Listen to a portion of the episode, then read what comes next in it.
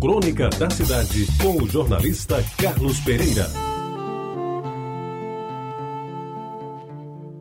Amigos ouvintes da Rádio Tabajara, chamava-se Rita, mas poderia ser Antônia ou Josefa, nome de gente pobre. Quando eu a conheci, ela já parecia velha, embora sua identidade lhe atestasse ser mulher de 35 anos. Morava numa favela, parece-me que a beira-rio ou bairro São José, e podia-se dizer que era mãe três vezes.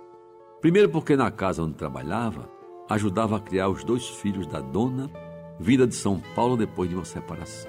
Segundo, porque ao se casar, o marido já trouxera um filho, fruto de anterior casamento fracassado. E terceiro, porque, cansada dos filhos dos outros, resolveu também ter sua própria filha, com quem dividia os poucos reais que lhe sobravam no fim do mês. Rita era pau para toda a obra cozinhava bem, arrumava a casa com gosto pela limpeza e, sobretudo, se esmerava quando se tratava de cuidar das crianças. Fazia-se mãe por inteiro, fosse os meninos seus filhos ou não. Não tinha cara feia nem jeitava trabalho. Estava sempre pronta a aceitar o reforço do salário, na tarefa mais pesada de preparar o jantar especial ou ajudar no almoço de domingo de amigos e parentes da patroa.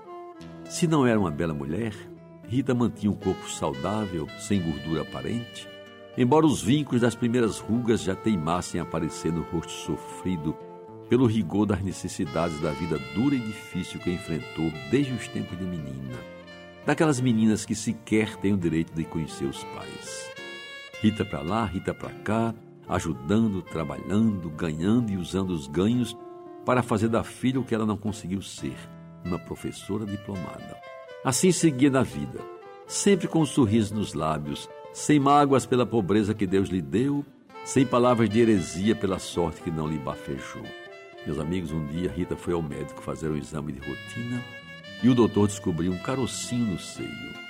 Parecia que não era coisa grave, mas foi recomendada a fazer um exame mais aprofundado. E aí foi que veio a terrível constatação. Rita estava com câncer de mama e o caso merecia cuidados sérios e urgentes. Fez a primeira cirurgia e teve que amputar a mama atingida pelo mal. Ainda assim, não perdeu o sorriso dos dentes alvos que sempre se mostraram em momentos de alegria. Só que agora era um sorriso triste, próprio de quem está sofrendo pelo que não merecia, mas consciente do que estava por vir. Foram poucos meses de intenso sofrimento. Quando a quimioterapia não conseguiu debelar a doença que enfrentou, com verdadeiro estoicismo. Seu corpo foi perdendo a forma e cada vez mais sobrava dentro do vestido. Os cabelos caíram e de noite, quando acordava sobressaltada, Rita só pensava na morte que estava a caminho e nas crianças que ia deixar órfãs.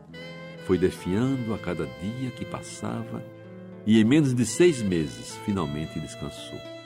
A morte a surpreendeu com o mesmo sorriso nos lábios que foi a marca registrada de Rita, corajosa mulher paraimana, três vezes mãe. Sorriso que a acompanhou durante toda a vida e que hoje é apenas uma lembrança daquele pedaço do corpo que jaz em uma tosca sepultura num cemitério qualquer da cidade. Você ouviu Crônica da Cidade com o jornalista Carlos Pereira.